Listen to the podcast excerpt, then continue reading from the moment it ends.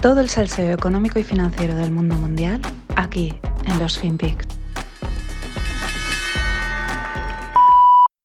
don't need a mask. The mask is about compliance because they know Canadians like to do what they're told. So if they tell you you have to wear a mask, next they're going to tell you you have to contact trace. Then they're going to tell you you have to take the vaccine. And because Canadians like to do what they're told, they're hoping that everyone just complies. And then guess what, kids? Once you take your vaccine, like a dumb person that doesn't know any better, they're going to tell you, sorry, the vaccine isn't as effective as we thought it was going to be. So now you still got to wear your mask, still got to get contact trace, still have all the restrictions and social distancing, and still take your vaccine. And then what did you get out of all of this? You got a whole year where you weren't allowed to travel, your business was closed, they took your rights and freedoms, they forced a vaccine on you, and what happened? The same amount of people died Everything is the exact same. And now they're going to put you back on lockdown and bring it all the way till July of next year so they can do the same thing again. Bring you from July, August, and September, getting you off lockdown, but just to bring you back on lockdown again. If you idiots haven't figured it out yet,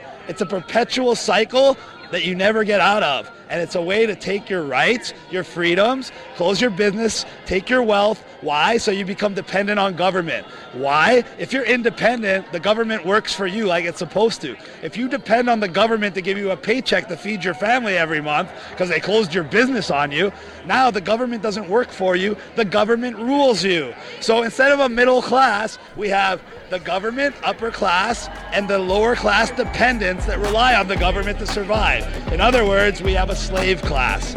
And that's what they're trying to do. It's that simple. Hola, no financieros. Vamos con el resumen del año.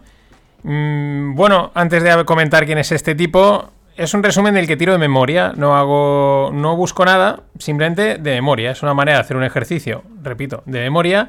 Y también es una manera de que aquello que recuerdas es como lo importante y lo que tu mente ha decidido no recordar, pues quizás no era tan importante. O quizás, pues. Pues no, recuerda, no mm, hago aquí el matiz. Tengo, suelo, suelo conservar bien la memoria. O sea, en el sentido, digamos, que podría ser de fiar. O no, vete tú a saber. Bueno, este tipo que oís es espectacular. Este, es que Twitter es acojonante. Yo creo que me lee la mente y no siempre pasa, pero hay veces que de repente entras y me ofrece el vídeo o la, la información que quiero meter en ese momento. Y este ha sido el caso. Iba a preparar el, resumen, a, redactar la newsletter, entro en Twitter y me sale el vídeo de este tipo. Y digo, esto es perfecto. Este vídeo es de principios de 2020. Y el tipo, que lo oís ahí hablando, y tiene una voz muy parecida al que asaltó el Congreso, que fue otro de los momentos, acordáis del, de este que llevaba los cuernos. Tiene una forma muy parecida.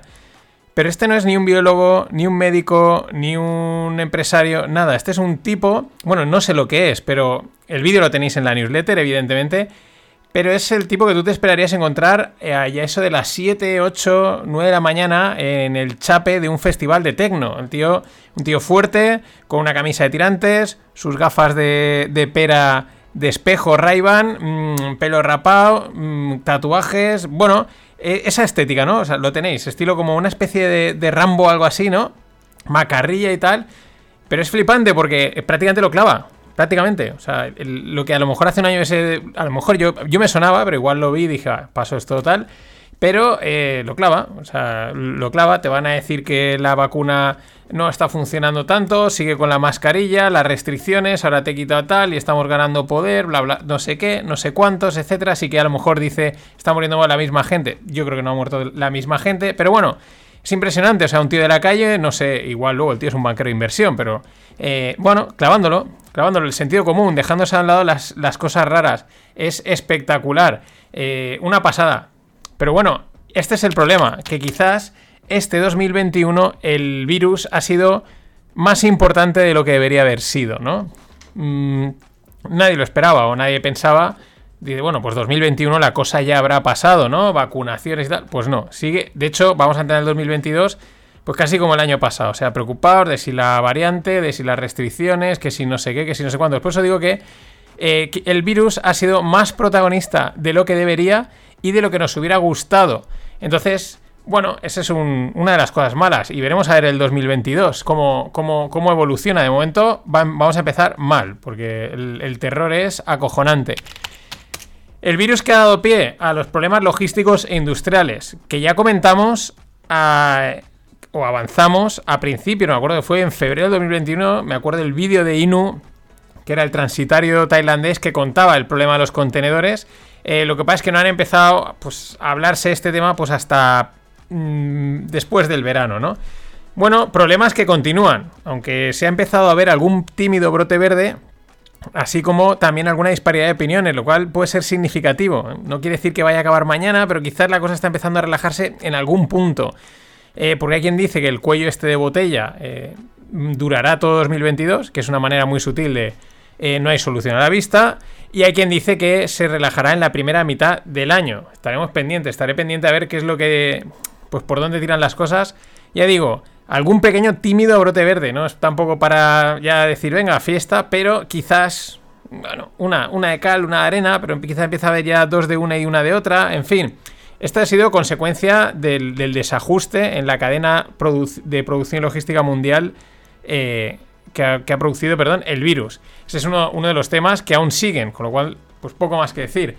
Eh, de la misma manera, la energía. Para mí esta quizás sí que ha sido la sorpresa. ¿no? Es algo que quizás nadie se esperaba también afectada por los propios problemas de parones de producción, de falta de materias primas, también las políticas verdes y las tensiones geopolíticas. Este quizás es lo que ha pillado más de sorpresa. Ya digo, a veces incluso pienso que quizás los, las grandes, eh, los grandes políticos utilizan, empiezan a utilizar cortinas de humo porque este es un tema que realmente ellos, entre comillas, podrían atajar. No digo que intervengan los precios, pero bueno, eh, facilitar las cosas y claro, les, les pone en evidencia, ¿no? Pero la, energía es lo que nos ha sorprendido, quizás más que nada. Lo otro casi lo puedes entender, pero... Y, ah, sobre todo el problema es la, parte que viene explicada por la geopolítica. Eh, bueno, falta materias primas, tal, no sé qué, pero sobre todo es la que es difícil saber qué está sucediendo realmente y qué sucederá, ¿no? ¿Qué decisiones tomarán?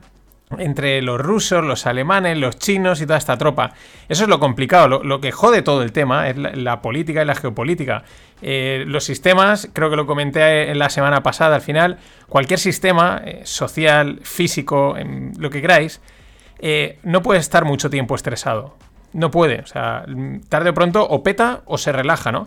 Y por eso a mí hay una parte que, digamos, durará menos o menos, durará más o menos, pero en algún momento se tiene que relajar de una forma u otra, ¿no? Pero el tema de los políticos es que meten la mano eh, y no sabes muy bien, porque tampoco yo creo que ellos sepan muy bien qué es lo que tienen que hacer. Hacen lo que creen que en ese momento toca y vete tú a saber luego por dónde sale eh, la bola. Y en consecuencia, pues eh, los problemas de la cadena de suministro, de la logística y la energía, pues el otro gran tema, el de la inflación. sobre todo especialmente en el último tramo de año, que es cuando ha empezado a emerger bueno, mm, una parte viene explicada por esto, por los dos temas que he comentado. Hay otra parte, pues que también están las políticas económicas de los bancos centrales. yo creo que no es lo mismo. Estamos viendo una inflación en Estados Unidos, eh, probablemente más explicada por las políticas fiscales de darle dinero a la gente. Como dice, les dan un cheque. Eh, aquí hay en Europa también hay inflación, pero es más por estos temas, creo que principalmente eh, industriales y logísticos, también la energía, que también tendría su parte geopolítica, más que por la parte eh, de los bancos centrales. Y en Asia, pues no sabemos, porque en Asia, pues China dice, y aquello es una historia de la que vete tú y entérate de qué, qué es lo que está pasando. Claro, esta última, eh, claro, es difícil valorar hasta qué punto la inflación viene por mm, estas políticas de tipos bajos es complicado porque está todo eh, totalmente entremezclado. Si no hubiese habido problema en la cadena de suministro, si no hubiese habido problema con la energía, no hubiese habido ningún problema y de repente empieza a subir la inflación, pues digamos, esto es que estáis subiendo los tipos y estáis repartiendo dinero, hay mucho dinero en el mercado y pues esas cosas suben. Pero como ahora está todo mezcladito, en una buena ensaladita, pues vete tú a saber realmente quién tiene la culpa de qué. ¿Quién paga? Nosotros. Punto. Es lo de siempre. Claro, al final, en el año como ha pasado, pues mm, sin pena ni gloria, por así decirlo, ¿no? Tampoco ha habido nada así extremadamente significativo. Pues como, eh, entre variantes, hemos pasado de, la variante Delta a la Omicron, pendientes del virus, de si sube, de si no baja. Mientras, pues estaban pasando cosas por detrás, que si las reuniones de la Fed si va a subir tipos, si no los va a bajar, eh, si va a venir la inflación es permanente, transitoria. Si realmente lo pensamos, creo que no ha sido un año tan, tan... Mm, de hecho tan significativos como a lo mejor puede ser el 2020. Evidentemente hubo una pandemia, pero hubo elecciones en los Estados Unidos, etcétera. Y este ha pasado con mucha narrativa, mucha información, el virus por aquí, por allá, pero al final casi ha sido un año más, entre comillas, entre comillas. Esto es fácil decirlo hoy. Eh, veremos dentro de un tiempo si decimos, no, pues eh, aquel año fue más clave de lo que dijiste. ¡Pam! Y mientras el casino, perdón, quiero decir, los mercados financieros, pues para arriba. Ellos que ellos han decidido ir para arriba, pase lo que pase, no importa. Como hemos comentado durante los últimos programas del Stones Volan Prima con, con Greg, eh, pues lo que ha sucedido en este año y medio desde que estalló la, pandemia es que las opciones financieras son las que han ganado un peso enorme en el mercado, eh, impulsando pues unas dinámicas de reflexividad de entre que movidas por los market makers. compro la call, yo te la vendo, tengo que cubrir y entonces se generan ahí unos movimientos que ha ido eso poquito a poquito para arriba, para arriba, de repente un movimiento muy fuerte, una pequeña corrección, pero todo el rato para arriba, porque la gente se ha lanzado a comprar eh, unas opciones y el movimiento ha sido puramente especulativo, ni valoraciones, ni descuentos de flujo de caja, ni narrativas de historias, especulación pura y dura. Eh, también es lógico porque se abre un panorama incierto en marzo del 2020 ¿Y qué vas a hacer? Mm, ¿Qué va a hacer la gente? ¿Salirse del mercado? ¿No hacer nada? No, pues exponerse, pero con, el, con un riesgo controlado, que entre comillas, eh, bien hecho, te lo pueden dar las opciones. Pero claro, esto se ha retroalimentado y es la, movida que es ahora, ¿no? Que es, un, es un auténtico golem. Con esas dejamos el mercado cerca de máximos no en máximos, cerca de máximos, pero después de tirarse todo el año pulverizándolos. O sea, cada dos por tres era no máximo, no máximo, no máximo. Y con un crash silencioso en muchas tecnológicas, que esto lo he venido comentando. En, sobre todo en aquellas que son las denominadas growth. No son las grandes, no son Facebook, eh, Apple, etcétera. Las fans de momento no. Sí, pues las que lleva Cathy, nuestra amiga Cathy Wood, ¿no? Todas estas les han pegado una castaña enorme, a prácticamente todas. Y es un crash silencioso porque los índices siguen en máximos, ¿no? Pero cada vez hay más acciones alejadas. Y esto es un síntoma a veces de, vértigo, podríamos decir. Tampoco vamos a avanzar nada, que tampoco cómo si va a pasar. Pero eh, está ahí. Y hablando de crash silenciosos, pues 2021 también ha sido el año de China metiendo mano en sus tecnológicas. De repente también lo avisaron, dijeron, uy, lo de Jack Ma, cuidado con esto.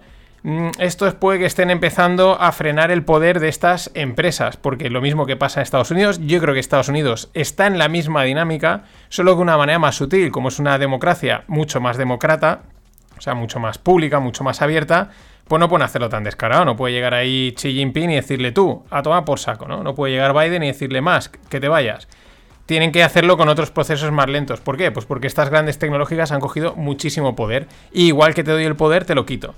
Igual que les han dado el poder a algunos gobernantes, pues ahora los gobernantes dicen, uy, cuidado que igual que me has dado el, el poder me lo quito, mejor me muevo y te corto las alas. Algo así están haciendo los chinos, cada dos por tres, regulaciones, el crackdown que se le dice. Es verdad que mientras, pues mm, algunos, o sea, se comentaba, pero bueno, pasaba desapercibido que el sector inmobiliario estaba petando y ha saltado con Evergrande que es como la eterna quiebra de momento, ¿no? Está constantemente quebrando. Llevamos así desde septiembre. O sea, eh, desde septiembre con el default del bono, con que esto cae, con que esto cae. Es verdad que los datos van ralentizándose del sector inmobiliario chino con las consecuencias que eso puede tener no solo para su economía, sino para todo el mundo. Por al final, el sector inmobiliario mueve muchísimo, mueve muchísimo. Pensad cuando se construye una casa, pues todo lo que se mueve alrededor, ¿no? Para, para llenar esa casa, para hacerla, diseñarla, etcétera, y luego eh, la vida que genera. Y si eso se para en seco en una gran economía, pues ojo, pero no hay contagio. O sea, aquí mm, no hay contagio, no va a haber contagio. Y ahí estamos, es una quiebra lenta, pausada. Eh, veremos si de repente se acelera, sigue así o no pasa nada. Pero eso está ahí, eso está latente, eso está como el bizcochito en el horno a 180, dejando que se vaya haciendo, pues así está. Más cosas, pues las ha habido, aunque de momento no han parecido tan importantes. Yo destaco dos. Eh, los movimientos político-militares de Rusia y China, una con Ucrania y Taiwán, lo he comentado recientemente, pero eso ha estado ahí durante todo el año. Lo que pasa es que esto sí que es un juego de largo plazo, el juego geopolítico, ¿no? Ahora me posiciono, ahora me voy, parece que voy a atacar, luego no parece que no ataco, etcétera, y vete tú a saber cuál es el objetivo real que tienen, ¿no? Cuando te enteras ya ha pasado. Pero eso ha estado ahí y es importante. Y al hilo de eso, la debilidad, desde mi punto de vista, que cada uno por un motivo distinto, ha demostrado, me refiero a la dupla Biden-Kamala, para mí han demostrado debilidad. Joe por temas de salud muy evidentes, hace poco salía un vídeo en el que el tío se desorientaba. No sé si lo habéis visto, estaban en una, como una fábrica, el tío iba andando, le decía, ah, tenía una cruz en el suelo, tienes que volverte por aquí, el tío se desorientaba. O sea, de repente además creo que llegaba a decir él, eh, what I am doing here o algo así, ¿no? Como una persona que se ha desorientado, ¿no? Claro. Eh, está acumulando muchas de estas, muy, muy distintas, y al final eso la gente eh, llama la atención. Y es un síntoma básicamente de debilidad, no pasa nada, es una persona mayor, te puede suceder, pero es el presidente de los Estados Unidos, no puedes mostrar esas debilidades. Y luego tienes a la sustituta, a Kamala, que lo llevo diciendo, mm, algo no encaja. Es como, sí, tiene una buena sonrisa, atractiva, tal, ¿no? Es como tiene una imagen como que encaja, ¿no? En ese momento. Pero es que como la han metido en un calzador y luego mm, ah, no acaba de transmitir. Y este otro tema importante, quizás este año ha sido más evidente, el año pasado apenas llevaban días, llevaban, cuando acabó el año apenas llevan un mes en el gobierno, pero este año llevan un año y yo creo que muestran un liderazgo débil, débil para la situación en la que estamos y para los Estados Unidos. Y por último, eh, bueno, del mundo empresarial pasan cosas, pero yo me quedo con lo de Meta, lo de Facebook, eh, que ha presentado su metaverso y ha cambiado ese nombre de Facebook a Meta.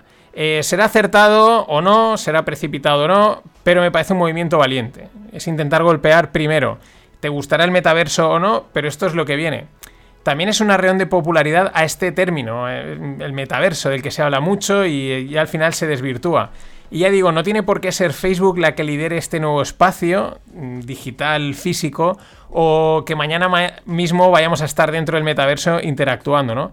Pero para mí esa presentación es de las que puede marcar un antes y un después.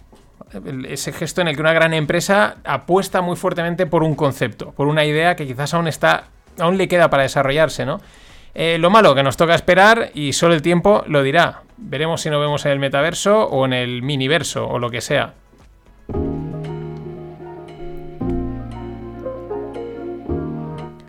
Y nada, darle las gracias a Víctor Rey, que me ha hecho, bueno, me ha invitado al Gin Tonic, la Gilda y el Chuletón. Gracias, Víctor. Te debo una. Vamos a ver qué ha pasado en el mundo tequi.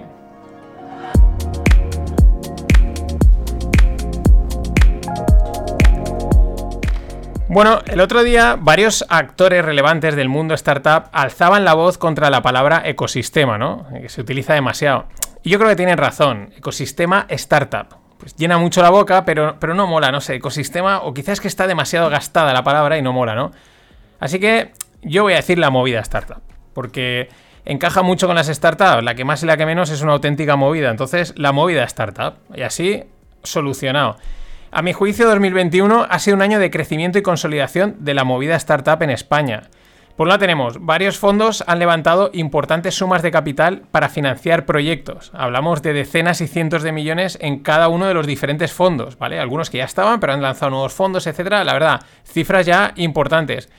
Yo creo que esto es un síntoma de madurez. Eh, crecen las startups, se apuesta, la gente gana confianza, entra más dinero, etcétera. Aunque siempre podría ser más. Aquí siempre se va más.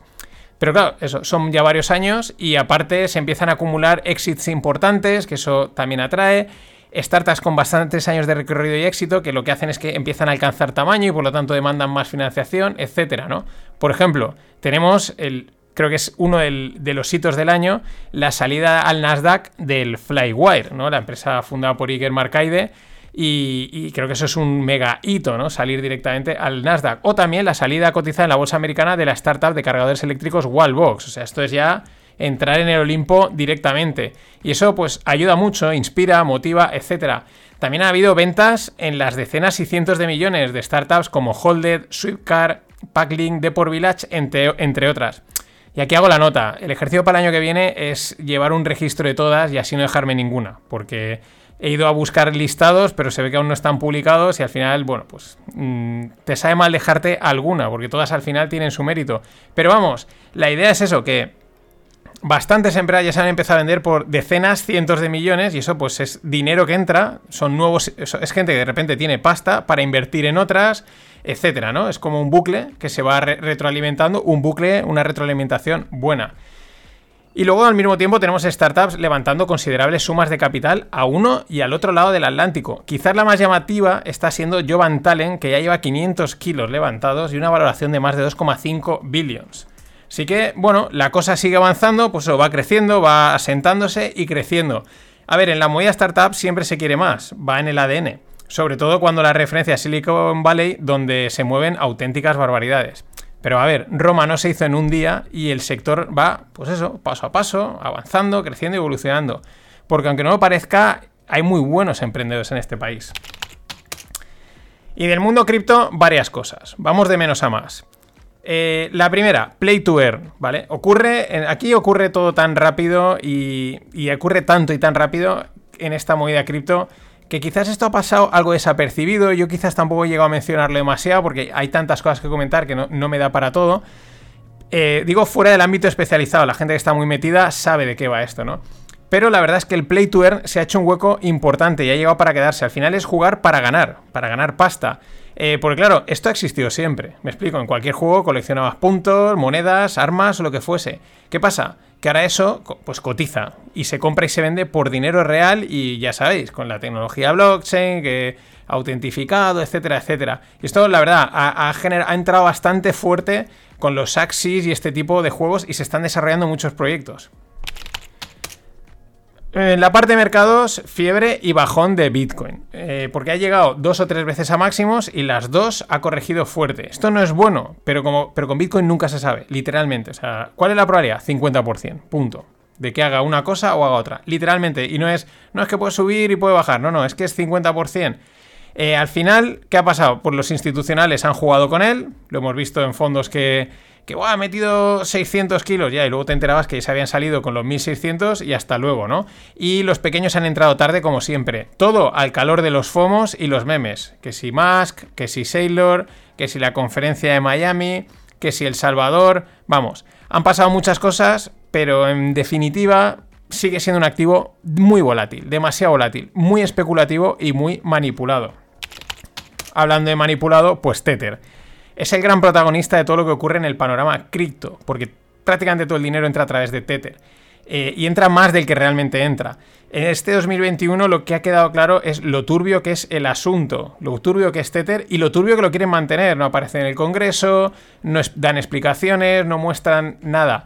Y, pero bueno, de momento el mercado es, bueno, aquí no pasa nada, eh, miramos para otro lado y bueno, pues veremos lo que dura esto porque Excusas no quedan muchas. Hasta las instituciones como en el Senado y en Estados Unidos pues han dejado claro sus dudas al respecto en reiteradas ocasiones. La comparecencia de la semana pasada lo decían, aquí ha venido todo el mundo excepto los de Tether. O sea, era como, eh, ¿qué pasa aquí? Lo que, lo que sucede es que la bola es tan grande, desde mi punto de vista, que de momento prefieren esperar. Saben, yo creo que es que hay riesgo, riesgo de contagio importante y mejor no meterle mano eh, ya veremos, ¿no? Tiramos la bola para adelante. Otra de las cosas relacionadas con instituciones y las leyes ha sido las regulaciones. 2021 no ha sido el año en el que las regulaciones han dado un paso al frente y un golpe en la mesa. No. Pero sí en el, que han empezado a asomar ya la patita y las intenciones. Están trabajando en ellas, están desarrollándolas y pues bueno, pues cuando acaben saldrán.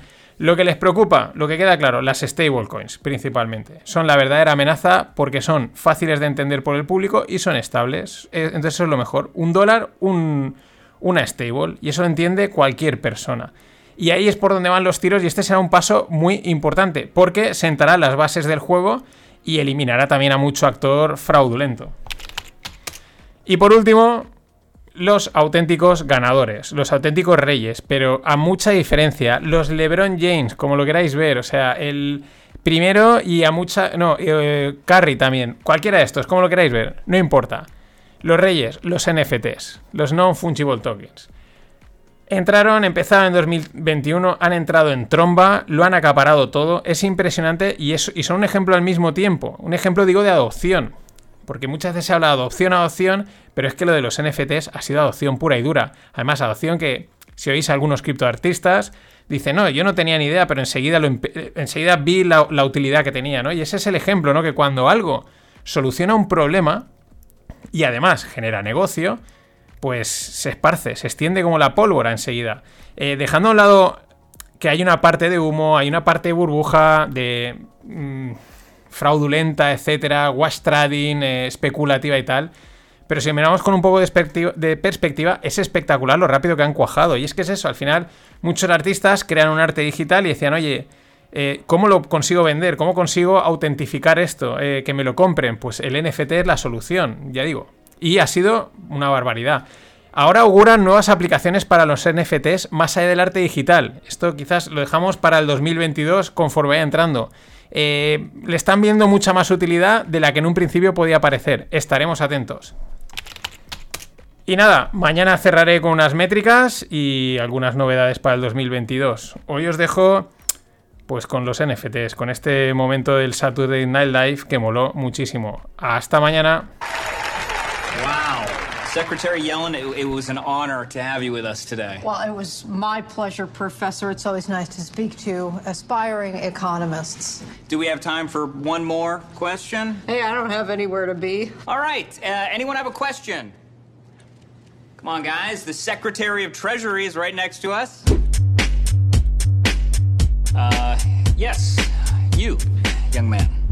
Two silicon boys were talking outside, talking outside, talking outside. Okay, and so what is your question? Two silicon boys were talking outside, talking outside, talking outside. Uh, yeah, I, I heard you the first time.